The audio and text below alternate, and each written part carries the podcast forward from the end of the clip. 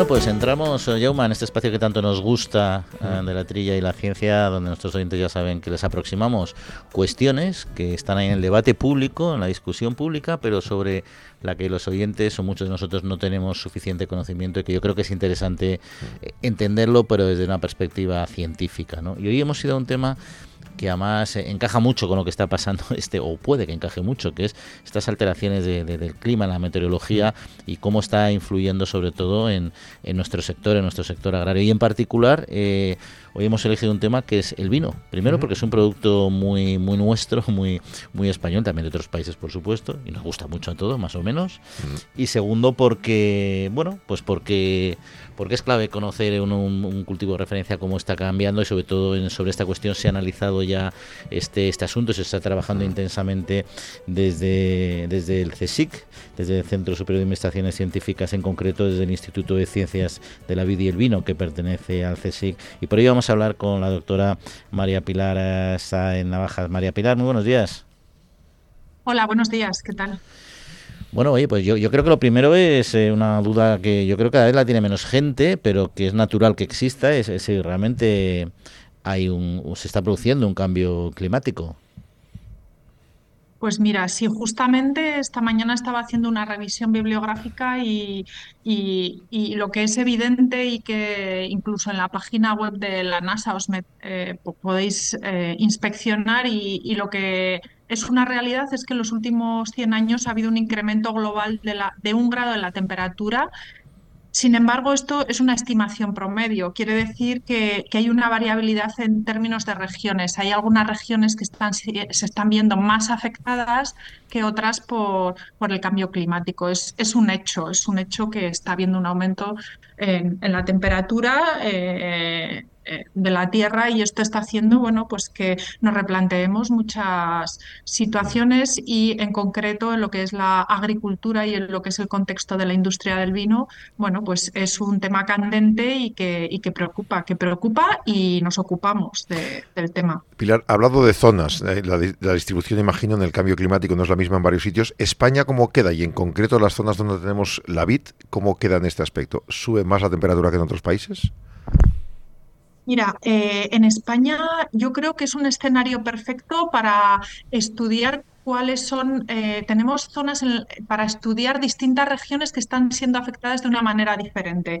Eh, hablas con nuestros compañeros en Murcia y es que decimos, bueno, esto es nuestro, nuestro futuro, ¿no? Vamos a Murcia y sabemos qué es lo que nos va a pasar cuando todo esto se acentúe y cuando lleguemos a un eh, cambio climático, eh, nosotros que estamos en el norte, en La Rioja, donde todavía ese cambio climático sí que se está percibiendo, pero que todavía eh, nos está viendo reflejado en, nuestros vinos.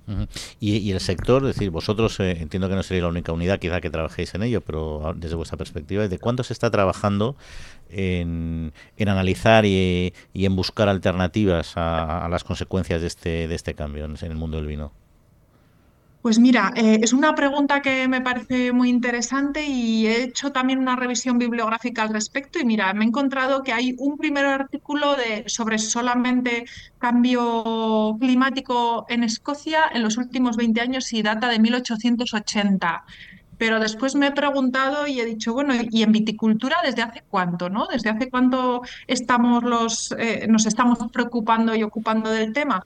Bueno, pues hay un artículo en el 2008 eh, que, fue reportado por un alemán que, trabaja en la estación eh, de viticultura y enología de Eisenheim y, ahí ya aparece el primer artículo, pero fijaros, en esa época había como tres artículos por año que se publicaban en, en esto y ahora mismo se ha multiplicado por 25, es decir, que en el año 2023 que estamos teniendo ya hasta 120 referencias de artículos, o sea, de grupos, de proyectos de investigación en el mundo que, se están preocupando por la viticultura y, el cambio climático. Pues esperemos que, esperemos que, eso ayude a encontrar eh, solución, porque eh, este cambio cómo está, cómo, afecta, y entrando ya en cuestión en, en lo que es la, producción de, la uva, o sea, la parte agraria, y sobre todo también el vino como producto final. Pues mira, eh, lo que se refiere a la valla, o, la fenología de, la vid, lo que se está viendo es una maduración de las bayas, ocurre mucho más temprano y esto hace en, verano, bajo condiciones de muchísimo calor, temperaturas muy altas, lo que lleva a una madurez fenólica incompleta. Esta, em, la madurez fenólica eh, nos referimos a la generación de polifenoles que van madurando progresivamente y que van apareciendo unos polifenoles desde muy agresivos en una uva inmadura hasta una, eh, unos polifenoles más suaves y amables que generarán un vino de calidad. Bueno, pues eh, perdón, Pilar, para que no, nuestros oyentes que muchos lo entenderán, pero otros no, cuando hablamos de polifenoles, ¿de qué estamos hablando? Los polifenoles son unos metabolitos secundarios que se generan en la eh, que lo genera la planta como efecto como eh, mm, respuesta a situaciones adversas. Pero estos polifenoles en el vino final son responsables de eh, sensaciones como astringencia, amargor, también cuerpo, color y están muy implicados en lo que es el, eh, el perfil final sensorial de nuestros vinos junto con el aroma. Son los compuestos más, de los más relevantes que existen. Entonces, una, alteración, una alteración de los polifenoles puede también alterar el sabor del vino.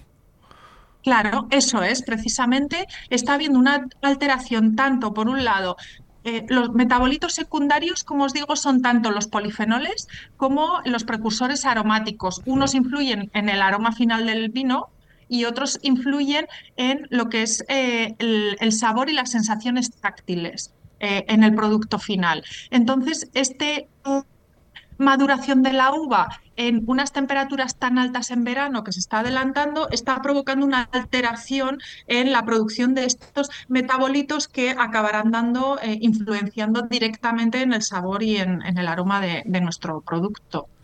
Y, todo esto, ¿no? Eh, eh, reconversiones de viñedos, de variedades, etcétera, puede ser una alternativa para compensar estos cambios. Bueno, suponiendo que se quieran compensar, porque a lo mejor los cambios en sí no son, no, son malos.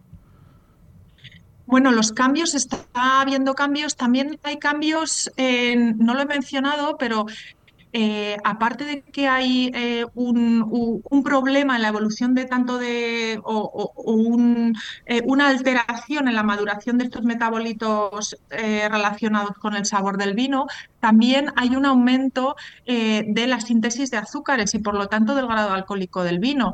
esto es un problema. Eh, es un problema tanto a nivel organoléptico, porque el, eh, alcohol eh, lo que hace es em, atenuar o enmascarar muchos aromas de los que tenemos y también generar sensaciones agresivas en boca. Y también sabemos que para el consumidor cada vez hay una tendencia a consumir vinos con niveles de alcohol más, más reducidos.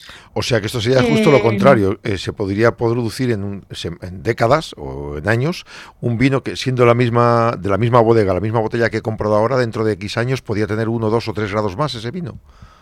Eso es, estamos, estamos eh, experienciando, hemos, nosotros últimamente hemos hecho un trabajo en el que hemos visto que en los últimos 20 años ha habido un aumento eh, del grado alcohólico en, eh, en, los vinos. O sea, eso ya es un hecho. Antes te podías beber eh, un vino, lo normal era que tuviese 12 grados, ahora no te encuentras un buen vino por menos de 14 grados, 14 eh, en ese, en ese contexto.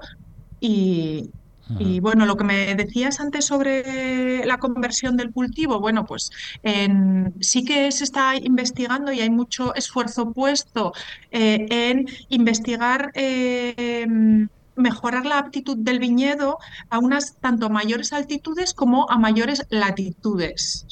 Eh, ya sabéis que algo muy curioso es ver cómo eh, se están empresas de reconocido prestigio eh, se están invirtiendo para plantando viñedo en Inglaterra en el sur de Inglaterra, se, están moviendo hacia arriba. Entonces, esto en lo que se refiere a la latitud y en la altitud también es, eh, también es patente que cada vez se buscan eh, parcelas en zonas más, más altas, más frescas, para eh, bueno, pues que esta madurez acabe siendo más se pueda regular ¿no? esta, eh, madurez fenólica. Sí, ahí, la verdad es que hay una, unas alternativas agronómicas y también genéticas de búsqueda de nuevas variedades que pueden compensar de alguna manera estas cuestiones, pero también es verdad que hay otros factores siempre positivos, eh, al menos en el corto o medio plazo, pues, por ejemplo las heladas, que siempre son una, en determinadas zonas una buena amenaza, y para el vino yo entiendo que, que esta subida de temperaturas de alguna manera les protege también de este de este daño, que, es bastante importante. Algo positivo tiene que tener un poco, aunque sea un, mal, ¿no? Aunque, sea temporalmente por zonas. ¿O no?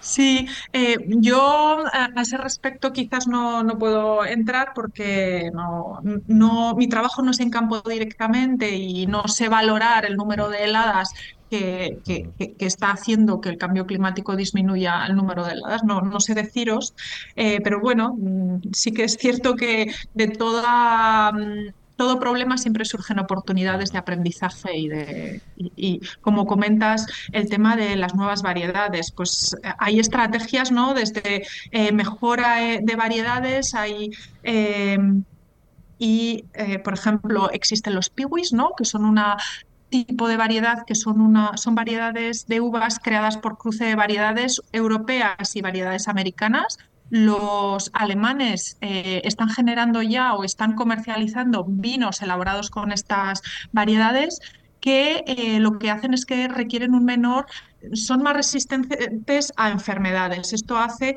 que, por un lado, eh, bueno, pues tengamos que hacer menos tratamientos en viñedo mm. y usar menos pesticidas. O sea, es como más, digamos, mm. eh, una mala traducción del inglés más eh, amable con el medio ambiente, ¿no? Y bueno, y también con la mm. salud futura del consumidor. Y, en esta evolución, en esta evolución del clima y desde los estudios que hacéis en el, en el CSIC, ¿veis diferencia eh, en lo que pueda impactar el cambio climático por tipología de vino? Blancos y tintos fundamentalmente, ya por no entrar en matices de rosados y claretes y todo esto. Bueno, pues mira, eh, yo creo que en, global, eh, tanto independientemente de la categoría, sobre todo en nuestras regiones en la zona mediterránea, se nos está habiendo Em, están apareciendo vinos con menores niveles de acidez. Acidez que, en nuestra zona mediterránea siempre eh, se ha compensado con adiciones de ácido tartárico porque nunca hemos llegado a, a tener unos buenos niveles de acidez. Esto lo está acentuando. Em, pero también eh, en lo que se refiere a los vinos tintos, lo que está haciendo es habiendo una menor síntesis de estos polifenoles que hace que acabemos pudiendo tener vinos con menor color, menor cuerpo y probablemente con menor aptitud para la longevidad. Pero como digo, es algo a futuro. A día de hoy todavía los cambios son eh, moderados y, eh, y tienen todavía solución es decir, que no está habiendo a día de hoy un cambio en la tipicidad. ¿no? digamos que no desaparecerán los grandes de reserva en cuestión de una década, por lo que vemos. eso espero, eso espero. Y yo creo que hay, ahora mismo se está haciendo un trabajo increíble en bodega. O sea, tenemos unos técnicos en España que, bueno, cualquier país los desearía, así que estamos en buenas manos para combatir este cambio climático en el vino. Y estamos en buenas manos y estamos eh, a tiempo, y hablo un poco desde la perspectiva de, la velocidad de, este cambio climático y de la capacidad de anticipación que pueda tener el sector, porque la investigación, evidentemente, yo entiendo que hay que financiarla. Eh, fondos públicos, pero también privados, y yo no sé si las bodegas eh, y el sector está trabajando activamente o, promoviendo la investigación activa para poder adaptarse a este, a este asunto. Bueno, pues como en todo sí que es cierto que eh, desde las instituciones, desde Europa, eh, sobre todo se está haciendo un gran esfuerzo eh, para trabajar en temas candentes y temas de máxima importancia como es el cambio climático. Mm. Los fondos que tenemos nosotros ahora mismo para trabajar en esto, nuestro grupo de investigación, vienen de fondos europeos. pero sí que es cierto que la industria cada vez más está trabajando eh, está trabajando y está invirtiendo. Tenemos dos buenos proyectos con empresas eh, privadas. Tenemos un buen proyecto con el Consejo Regulador eh, de Rioja, y, pero en el que quieren soluciones, en el que soluciones a corto plazo. Es cierto que la investigación a, largo plazo, que no se ve con un resultado inmediato, siempre tendrá que ser financiada, yo pienso, por en mayor medida, por lo menos, por instituciones públicas. Hombre, a ver, hay grandes, hay grandes zonas productoras, estamos hablando de La Mancha, estamos hablando de La Rioja o de Ribera de Duero, donde la unión de todos los productores y posiblemente también la, alguna entidad pública puede trabajar a larga distancia, porque realmente estamos hablando de centenares o de miles de pequeños propietarios a los que eh, convendría a todos esa solución. Es decir, cuando se, se consiga una solución, van a tener que contratarla a todos. Es mejor hacerlo desde inicio, ¿no? Sí, yo creo que mm, eh, sí, desde luego, eh, todo lo que sea para el sector y, es una buena aproximación, ¿no? Esto eh, todavía en la cultura mediterránea todavía no está Somos distintos, ¿verdad?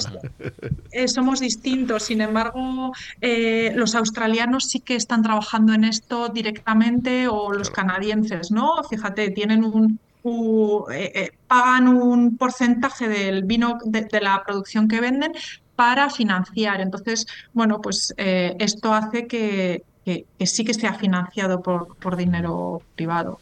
Y por empresas en otras, en un mundo más anglosajón, digamos. Nosotros, evidentemente, España somos un gran país productor de vino, como lo es Francia, como es Italia, variamos ahí, siempre estamos ahí por la lucha a la cabeza en función de la producción de volumen y de, valor de la producción. Eh, este problema del cambio climático está afectando por la latitud, pues puedes ver también que le afecte también a Italia, igual que a nosotros, a Grecia, mm. etcétera. Yendo más al norte, por ejemplo, Francia, la parte francesa o incluso las zonas productoras de blancos de, Alemania, también se están eh, está reaccionando la, ciencia y, el sector a, a este contexto. Pues mira, justamente es una cosa que me interesaba mucho cuando estaba, estaba haciendo una revisión bibliográfica, como os he dicho, a este respecto, y digo, bueno, vamos a ver quiénes son los que más publican ¿no? en esto. Y tenemos en la cabeza los italianos, seguido de los franceses, Estados Unidos y luego España. Y después ya un poco más abajo, eh, con diferencia, están los australianos, portugueses, alemanes, Canadá, Inglaterra y Nueva Zelanda. Pero vamos, italianos, franceses, Estados Unidos y España eh, están en la cabeza en producción científica en lo que se refiere a la viticultura y, estudios sobre el cambio climático. O sea, hay una relación directa en, la cantidad de, eh, no solo de producción, sino de facturación. O sea, los que más viven del vino son los más preocupados y parece que son los que más impulsan estos estudios. Es lo natural, por otra parte. Es, lo, es lo lógico, pero bueno, España tenía que estar ahí. Sí, sí. Así que... Sí, sí, sí, sí, ahí estamos. y, Pilar, de cara al, consumidor, digamos, eh, que nos esté escuchando, dirá, bueno, a ver, yo voy a, ¿qué, voy a notar? voy a seguir notando, porque bueno, la verdad es que con la cantidad de tipo de vinos y de añadas y de tal, nunca sabes a qué achacar los cambios, ¿no? Pero hay algo que ellos puedan llegar a notar en el corto o en el medio plazo realmente en los vinos desde un punto de vista organoléptico. Pues mira, es que eh, hay tantos factores que hacen que la producción de vino vaya evolucionando o los estilos de vino vayan evolucionando que mm, yo pienso que el cambio climático no es determinante a la hora de eh, percibir esta evolución. Eh, a día de hoy, como te digo, eh, la región que bien conozco, que es Rioja, igual me da Rioja que Rivera, eh, somos productores muy similares. la tipicidad, o en Rioja o en España en general, se sigue, se sigue manteniendo esa tipicidad. O sea, el cambio no es tan brusco como para que un consumidor cuando pide un Rioja no se encuentre un producto que no es lo que esperaba. Entonces, eh, creo que, todavía estamos lejos de eso, pero y además la evolución no va a ser de hoy para mañana. Entonces, nosotros vamos a crecer y vamos a seguir probando vinos eh, y vamos a evolucionar con, esto, igual que evoluciona la lengua, igual que evoluciona la sociedad, evoluciona sin darte cuenta.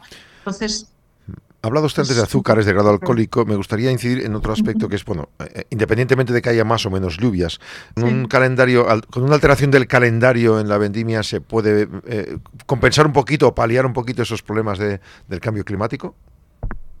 Sí, por supuesto. O sea, ahora mismo en, eh, las bodegas la, en la industria lo que es evidente es que se ha adelantado la fecha de vendimia porque eh, lo que no podemos llegar es a, vendimiar una uva con grado probable de 18 grados. Entonces, eh, y también se tiene mucho más control en lo que se refiere a, esa maduración y la uva. Entonces, también hay otras aproximaciones que es eh, intentar vendimiar antes, vendimiar un poco más en verde. ¿no? Lo que pasa que esto es un tema que a nosotros nos interesa mucho en el grupo de investigación, porque parece ser que sí que hay algunos enólogos que, que, proponen esta aproximación, hay otros que se echan las manos a la cabeza, pero nuestra pregunta científica es ¿por qué? ¿Por qué no se puede hacer buen vino con uva eh, menos madura en el viñedo? ¿Es que podríamos ser capaces de extraer eh, estos em, precursores aromáticos en una uva menos madura con un menor grado probable? Es que, ¿o por qué no somos capaces? ¿Por qué no somos capaces de conseguir un polifenol que nos acabe dando lugar a, eh, unas pH organolépticas eh, superiores. Yo creo que aquí hay un eh, hueco, un gap en la ciencia que todavía no somos capaces de explicar esto y creo que tenemos ahí un nicho para, para mejorar y para aprender. Y ya por mi parte, ya una última eh, cuestión. Hemos hablado de quizá lo más conocido, que es lo que hemos dicho, es la temperatura, luego más temperatura, más azúcares, más grado alcohólico después de la fermentación, etcétera, ¿no? Pero hay otros factores del cambio climático que también impacten, y estoy pensando casi en, en radiaciones, otro tipo de radiaciones eh, que sean más o menos eh, peligrosas, peligrosas o, o, impactando en la calidad de la uva o, u otras cuestiones, ¿eh? no necesariamente las radiaciones. Mm, eh, yo en este tema no, no, puedo deciros mucho. Sí que es cierto que hay, parece ser que hay una mayor incidencia de enfermedades y, de plagas, eh, pero no puedo ahondar en este tema, la verdad. Que, que Ahí yo me imagino que sí que, donde sí que ¿Qué influirá? Yo siempre he oído que Nueva Zelanda, o sea, me imagino, pero eso ya no es, una pregunta, es casi una reflexión, ¿no?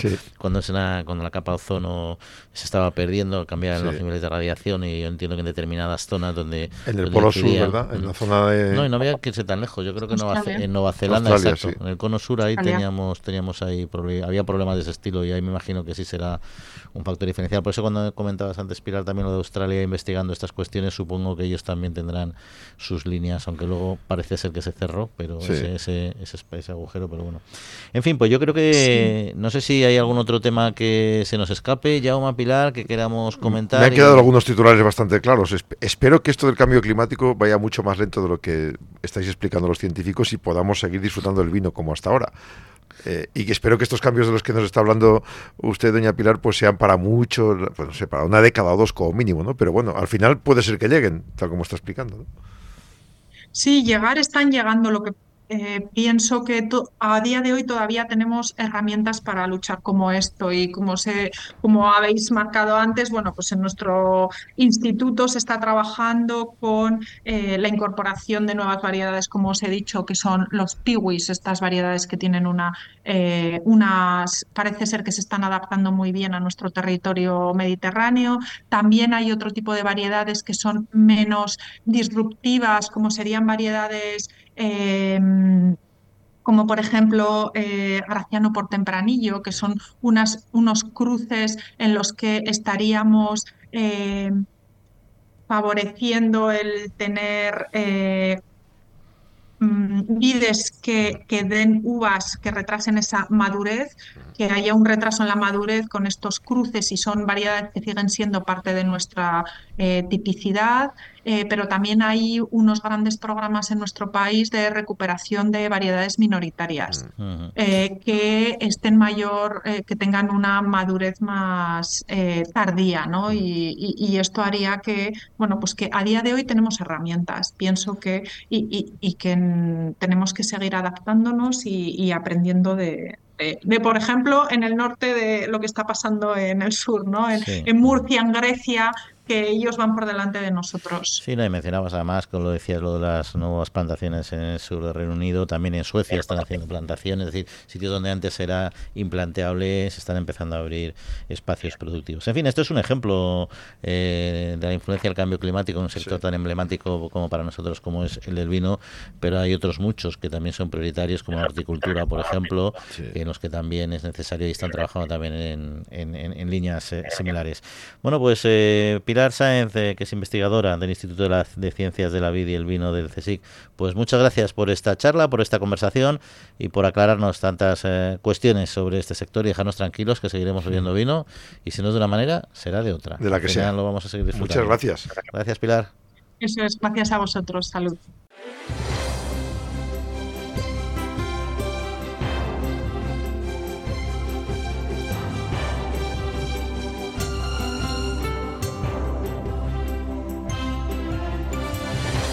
Bueno, pues eh, interesante, interesante esta cuestión del cambio climático, como decíamos, algo que aunque muchos digan que, que no es real, la realidad hay dos indicadores que tenemos. Uno, el tema de los cultivos, que no solo en el vino, como nos ha explicado nuestra invitada, sino otros muchos. Y otro, el tema de los seguros agrarios, que para nosotros es el termómetro. Cómo van evolucionando los siniestros cada vez más. Los se duplicaron, ya sabes. Llevamos mucho tiempo con esa evolución. Pero bueno, seguiremos hablando de esta cuestión, eh, lamentablemente, pero muy bien, al menos que nos lo expliquen con claridad de la perspectiva de la ciencia. Llama, pues nada, que pases buena semanita, ¿no? Lo mismo digo para todos, feliz semana. Y a todos ustedes, ya saben. Eh, eh, que descansen, eh, cuídense y en siete días volvemos a estar con ustedes. Un saludo.